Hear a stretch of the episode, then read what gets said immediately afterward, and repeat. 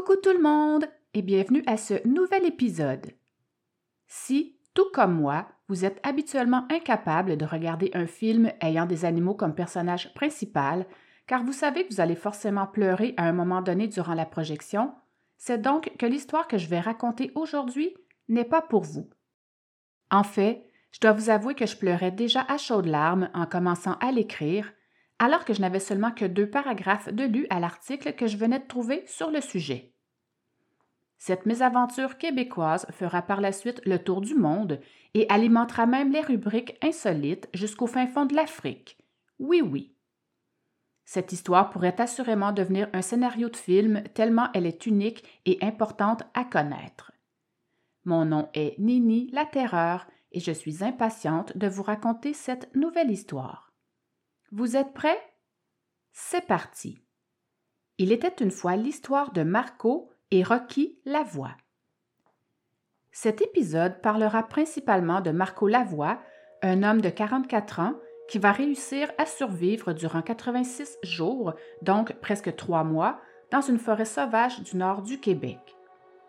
Blessé, affamé et à l'article de la mort, il a alors dû faire un choix extrêmement difficile dont je vous parlerai bien sûr plus loin dans l'histoire. Voici donc le récit d'un homme dont la vie fut bouleversée à tout jamais. L'histoire débute environ trois ans avant les faits, alors que Marco Lavoie commence tranquillement ses préparatifs pour une longue expédition de canot qu'il rêve de faire depuis longtemps. Il faut quand même savoir que Marco n'en était pas du tout à sa première longue expédition. Son expérience en pleine nature était tout de même assez solide. En tant que randonneur expérimenté, Marco a très souvent passé des semaines seul en pleine nature. Cependant, la rivière Nottaway, où il prévoyait cette fois aller, est tout de même considérée comme très dangereuse, même pour les amateurs de plein air les plus robustes. Pour cette fois-ci, Marco comptait partir pour au moins deux mois en solitaire et descendre à son rythme les 230 km que faisait cette rivière, au nord de Matagami et ce jusqu'à la baie James. Quand même. Marco avait envie de liberté, mais également de solitude, question de fuir la foule et d'oublier un peu tout le reste. En fait, Marco n'était pas tout à fait seul, car il comptait alors voyager avec son plus fidèle ami Rocky, son berger allemand adoré, qu'il possédait depuis déjà quelques années. Ce sera le 17 juillet 2013, le grand jour de leur départ, que Marco mettra enfin son canot à l'eau. Leurs trois premiers jours se passeront à merveille. Marco y verra des paysages à couper le souffle, sans bien sûr oublier la présence de ce calme si bénéfique dont il avait tant besoin. Cependant, les choses n'en resteront malheureusement pas là. En fait, elles commenceront à se détériorer avec l'arrivée impromptue d'un ours qui viendra alors attaquer leur campement. L'animal va vite déguerpir mais en emportant malheureusement avec lui leur baril de provisions. Mais ce n'est pas tout. Cet ours endommagera également leur embarcation ainsi qu'une partie de leur équipement, ce qui expliquera en fait pourquoi, par la suite, ils finiront par se perdre. Ils se retrouvaient donc tous les deux sans rien à manger, à des dizaines de kilomètres de toute présence humaine et hors de portée de tout réseau de téléphonie cellulaire. Cependant, Marco ne s'est toutefois pas inquiété de ça. Il s'est tout simplement dit qu'il avait anyway encore du matériel avec lui, soit des trappes ainsi que deux carabines. Il pourra alors chasser leur repas. Malgré cette embûche, il va tout de même décider de continuer sa route du mieux qu'il peut. Comme un malheur n'arrive jamais seul, c'est quelque temps plus tard qu'il va alors se blesser à une cheville. Pas de chance. Comme les rapides sont très violentes sur cette rivière, et que le portage de ses vivres était assez difficile à manier sur ces berges escarpées et surtout blessé, Marco décidera de s'arrêter à cet endroit pour au moins un mois, le temps que sa blessure à la cheville guérisse. Il lui était de toute façon impossible de faire autrement.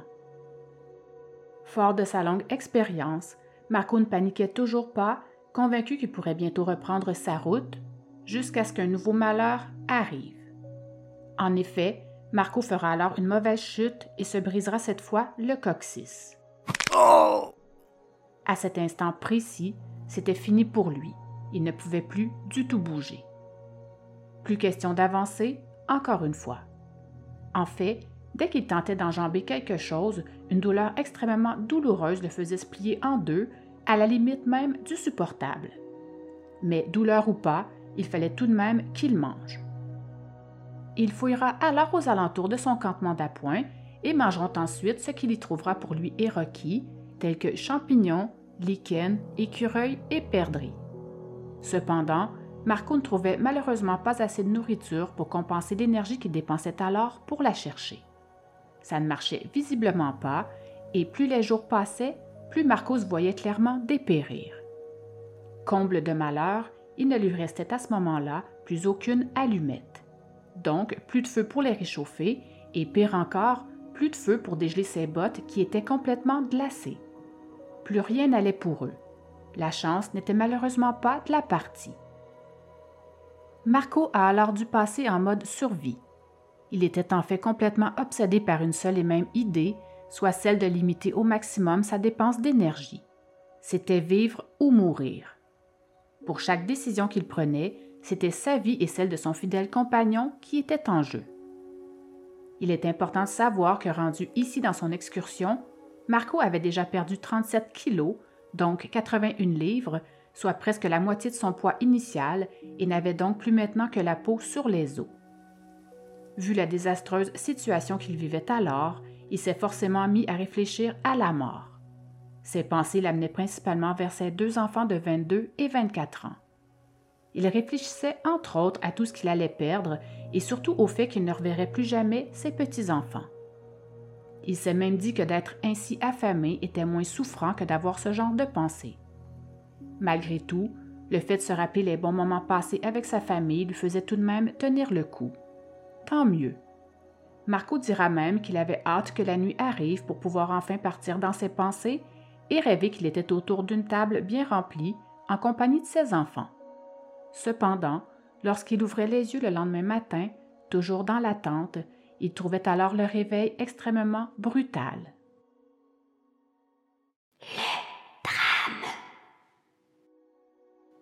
À ce moment-ci de son expédition, Marco était plus que préoccupé. En fait, il était très inquiet à propos de Rocky. En réalité, ce qui le chagrinait le plus était que son meilleur ami, son ami fidèle, n'allait pas bien du tout. Pauvre Rocky. En effet, certains soirs dans la tente, Rocky faisait de terribles crises de panique. Il se raidissait, cherchant son souffle, les yeux complètement exorbités. Dans ces moments-là, Marco le serrait très fort dans ses bras et le caressait tout doucement pour essayer de le calmer. Après tout, c'était son berger allemand et de loin son meilleur ami. Ils étaient seuls au monde, perdus depuis maintenant deux mois dans cette contrée sauvage du nord du Québec, avec parfois même des températures avoisinant le point de congélation. L'expédition avait complètement tourné au désastre et ils étaient tous les deux affamés et complètement frigorifiés. Ce qui tenait maintenant Marco en vie était l'espoir. Il savait qu'un de ses amis était au courant de la date approximative de son retour.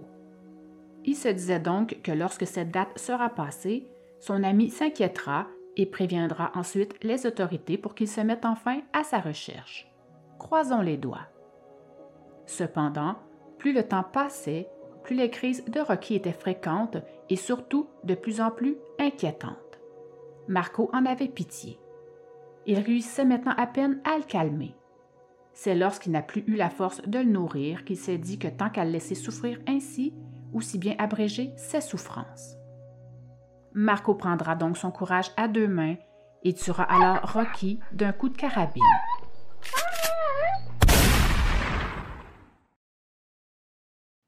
Ce qui suit sera aussi très difficile à entendre et surtout il ne faut pas oublier de se placer dans le même contexte que Marco. À ce moment-là précisément, l'idée de manger son ami fidèle ne lui traversera pas immédiatement l'esprit. Son idée première était bel et bien de mettre fin aux souffrances de Rocky. C'est après coup qu'il s'est dit que tant qu'à mourir lui aussi, aussi bien le manger. Marco savait très bien qu'il était le prochain à y passer si les secours ne le trouvaient pas rapidement. Son temps était à présent compté et il le savait bien. Ça faisait maintenant plus d'une semaine qu'il n'avait en fait plus rien mangé du tout. Ouf! Très affamé, Marco se réconfortait en pensant à des plats qu'il aimait. Il pensait alors à un bon hamburger steak et se sentait ainsi un peu mieux par la suite, mais de toute évidence, ce n'était que du rêve et ça ne l'aidait pas du tout physiquement, bien sûr. Inutile de vous dire que ce sera bien évidemment la chose la plus difficile qu'il aura eu à faire de toute sa vie. Mais il faut aussi savoir que rendu là, c'était maintenant son instinct de survie qui prenait le dessus sur ses pensées et qui lui dictait désormais la marche à suivre. L'histoire ne dit cependant pas si Marco a mangé un ou plusieurs morceaux de Rocky, mais il faut aussi se rappeler que Marco n'avait maintenant plus aucune allumette avec lui. D'ailleurs, à ce propos, des experts en survie en forêt viendront plus tard raconter que ce n'est effectivement pas une chose facile à faire, mais que ce n'était pas non plus étonnant. André-François Bourbeau, fondateur du laboratoire d'expertise et de recherche en plein air à l'Université du Québec à Chicoutimi, dira, et je le cite, Quand ton corps en est rendu à manger ses propres protéines, que tu vois tes muscles dépérir parce que tu les manges par en dedans, tu peux manger n'importe quoi. À ce point-là, n'importe quelle nourriture passe. Un autre expert en survie viendra déclarer que le corps humain peut faire d'étranges choses lorsqu'il est affamé. Il dira qu'en fait, notre esprit se brise, des sautes d'humeur commencent à se manifester et qu'ensuite arrivent de grosses crampes sur tout le corps. Finalement, notre corps commence ensuite à se cannibaliser, c'est-à-dire qu'il se mettra alors à ronger la graisse qui se trouve dans nos organes, puis dans nos muscles. L'expert Nick Buck, instructeur en chef de survie au Centre canadien de formation en tourisme en milieu sauvage de la Colombie-Britannique, va quant à lui affirmer qu'il est impossible de prédire comment une personne réagira dans une situation aussi extrême, et ce, peu importe son attachement à un compagnon canin. Pour finir, Paul Cobham, directeur des opérations à la Survival School Canada de la Nouvelle-Écosse, va affirmer que cette grave décision alors prise par Marco Lavoie en était une de dernier recours absolu, prise dans un brouillard de famine et de désespoir. En fait, il doit s'écouler de 35 à 40 jours de jeûne avant qu'un être humain ne se décide à ingurgiter ce qui, en temps normal, le rebuterait et qu'une fois franchi cette limite, tout le monde le fait. Il dira également que n'importe qui sur Terre va manger n'importe quoi avant de se laisser mourir de faim et que personne n'y échappe. Il dira aussi qu'il y avait d'ailleurs plusieurs faits documentés à ce sujet et que dans la littérature, il y avait même eu une vingtaine de cas de naufragés qui avaient carrément dû manger leur propre conjoint. My God, je trouve ça tellement effrayant. En fait, l'histoire canadienne est malheureusement remplie d'histoires d'hommes de plein air désespérés qui ont brisé ce même lien homme-chien. En 1952, Jack Knox, un trappeur albertain qui avait lui aussi disparu, avait alors dû manger quatre huskies de son équipe de traîneau à six chiens après avoir été bloqué pendant plus d'un mois. Trois ans plus tard, un commerçant de la compagnie de la baie d'Hudson et son guide Inuit ont été forcés de manger cinq de leurs onze chiens après s'être perdus alors qu'ils parcouraient les 250 km qui les séparaient de Cap d'Orsay, petite ville d'une. Petite ville d'une. Petite ville d'une. Petite ville du Nunavut. Petite ville du. Petite ville du Nunavut, située sur l'île d'Orsay de l'archipel arctique canadien. Malgré la décision plus que déchirante que Marco a dû prendre cette journée-là, un autre expert estimera qu'il avait alors pris une décision rationnelle, la seule possible. Il dira bien sûr lui aussi être conscient que c'était certainement l'une des pires décisions qu'il ait eu à prendre de toute sa vie. Un drame épouvantable qu'on n'a bien sûr pas le droit de juger, ni le droit de monter sur nos grands chevaux parce que dans la vie de tous les jours, ce serait considéré comme une pratique inacceptable. Ce qui arrivait alors à Marco était bien évidemment plus qu'exceptionnel. Alors qu'il n'en avait malheureusement plus pour très longtemps à vivre, quelques jours à peine en fait, et avec un début d'hypothermie, Marco sera enfin retrouvé.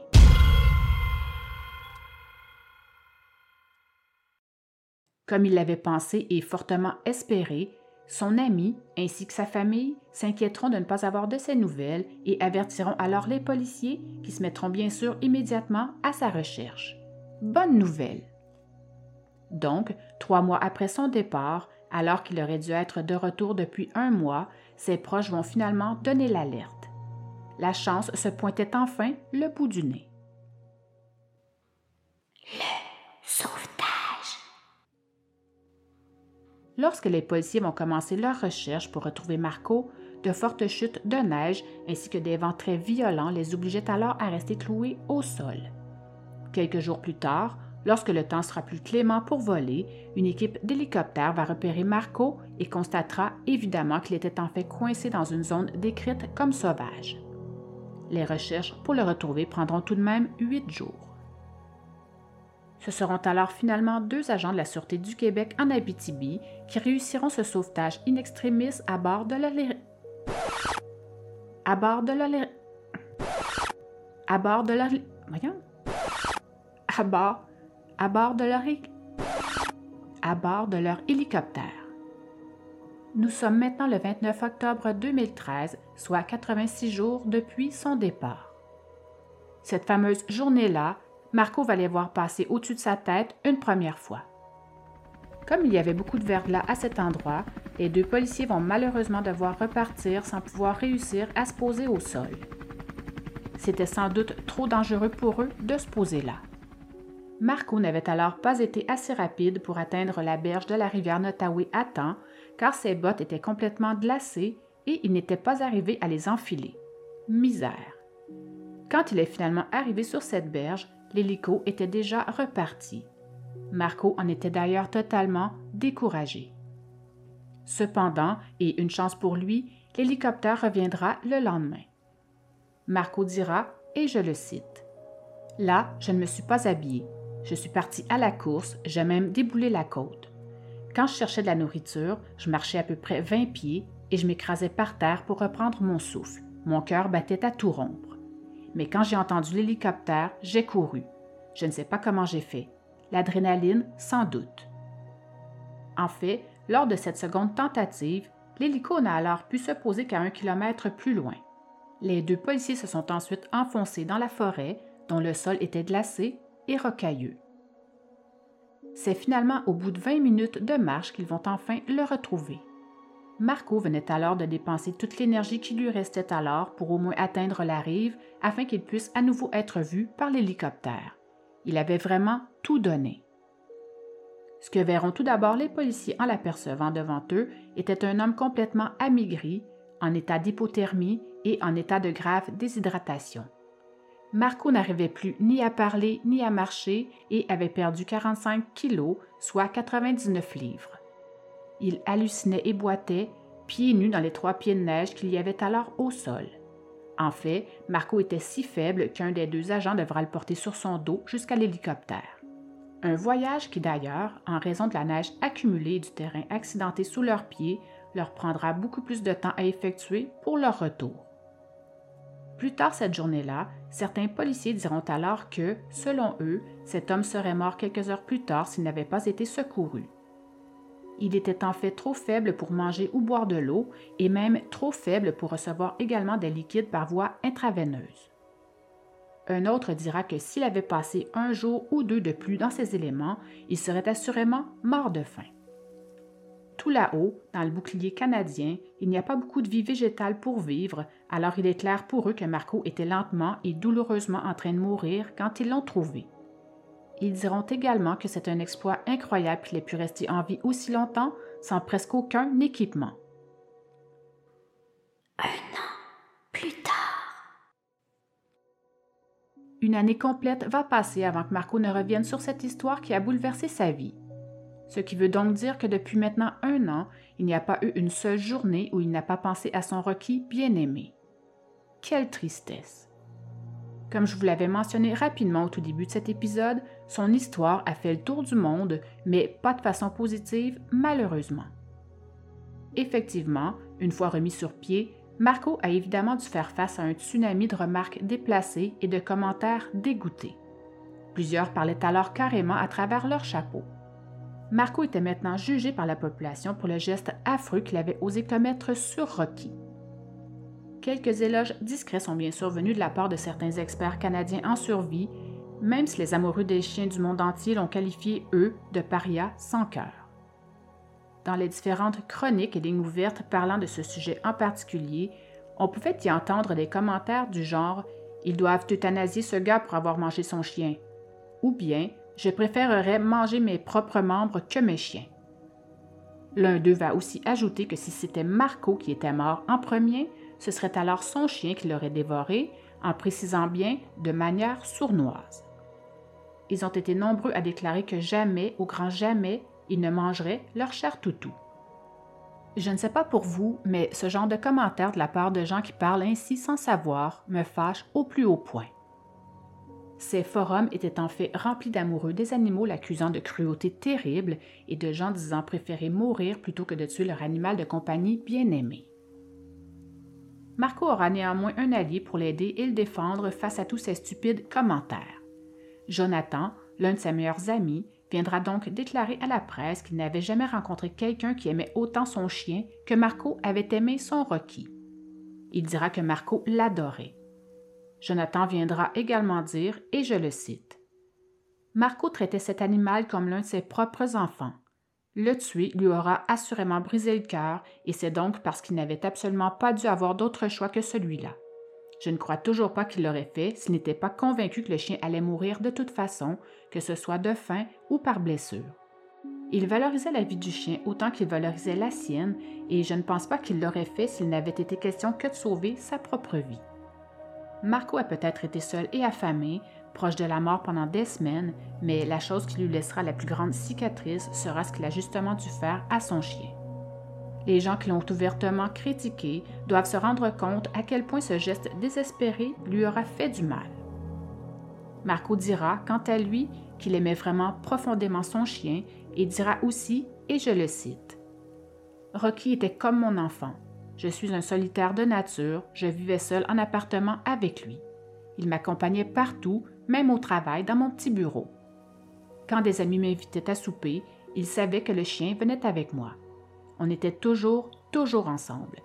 C'était un compagnon de vie pour moi, ce n'était pas rien qu'un chien. Personnellement, je trouve que cet homme a fait preuve d'une vraie force de caractère. J'ai une réelle admiration pour lui, pour avoir pensé au bien de avant le sien et du fait d'avoir abrégé les souffrances de son chien, qui était en fait sa seule source de réconfort et sa seule compagnie. Il a tout de même trouvé le courage et la force de ne pas laisser la vie de Rocky se perdre en vain. Juste pour ça, il a tout mon respect et toute ma compassion. D'ailleurs, Marco se sentait maintenant enfin prêt à répondre à ses détracteurs. Les détracteurs? Lorsqu'il commencera à éplucher minutieusement tous les commentaires acerbes des internautes à propos de son histoire, ça va solidement lui rentrer dedans. Il dira d'ailleurs, et je le cite encore une fois, Ça m'a perturbé parce que les gens critiquent sans savoir ce qu'ils disent. Ils sont assis dans leur salon, le frigidaire plein. Moi, j'étais en mode survie pendant 86 jours, sans nourriture, à me débrouiller. Je n'avais pas beaucoup d'options. Il dira aussi en vouloir aux journalistes car certains auront eux aussi déformé, amplifié ou carrément inventé des bouts de son histoire. Certains sont même allés jusqu'à dire qu'il avait tué son chien à l'aide d'une roche, ce qui est bien sûr faux. Ils ont aussi dit qu'il l'avait tué après seulement trois jours à la suite de l'attaque de l'ours, ce qui est bien sûr également faux. En fait, Marco a dû mettre fin au jour de Rocky après plus de 60 jours parce qu'il n'était alors plus assez fort pour le nourrir. Lors de mes recherches, je suis bien sûr tombée sur des articles écrits par certains journalistes qui avaient alors mentionné que Marco aurait effectivement tué son chien à l'aide d'une roche. Il s'agissait entre autres d'un journal montréalais, pour ne pas le nommer, ainsi que de plusieurs autres journaux, mais du côté anglophone surtout. Ces mêmes articles bidons avaient aussi été repris par plusieurs autres. Cette désinformation se multipliait en grand nombre, malheureusement. Comme il est parfois difficile de s'y retrouver entre le vrai et le faux, je vais vous raconter ici ce que j'y ai également lu dans ces mêmes articles de presse. Il peut bien sûr aussi y avoir un peu de vrai dans certaines parties de ces journaux, mais il faut tout de même prendre ces informations avec des pincettes. Il fut entre autres écrit que ce serait en fait Rocky qui aurait effrayé l'ours le jour de l'attaque, sauvant ainsi la vie de son maître, ce qui pourrait effectivement être plausible. Certains autres journaux ont aussi raconté que Marcus prenait régulièrement en photo pour savoir ce qu'il avait l'air. Ils vont expliquer que ce serait parce qu'il se sentait dépérir et que de cette façon, il pouvait alors voir à quel point. Je me demande franchement si cet énoncé est vrai ou pas. Pour finir, la partie de l'article qui m'a fait le plus douter raconte que lorsque les officiers l'ont finalement retrouvé, très malades et pouvant à peine parler, la seule chose qu'il aurait réussi à leur dire à ce moment-là était Je veux avoir un autre chien. What the fuck? Bref, est-ce que Marco et Rocky auraient pu tenir 20 jours de plus jusqu'à l'arrivée des secours? Marco répondra à cette question par un peut-être que oui, mais dira aussi qu'alors c'est lui qui n'aurait pas fait long feu. C'était l'un ou l'autre. En mourant, Rocky lui a sauvé la vie. D'ailleurs, en parlant de sauvetage, il est tout de même intéressant de noter que les deux policiers qui ont secouru Marco cette journée-là ont plus tard été honorés pour ce geste héroïque. Effectivement, Valérie Caron ainsi que Alexandre Cotte ont pu recevoir un cristal des prix policiers du Québec. Bravo!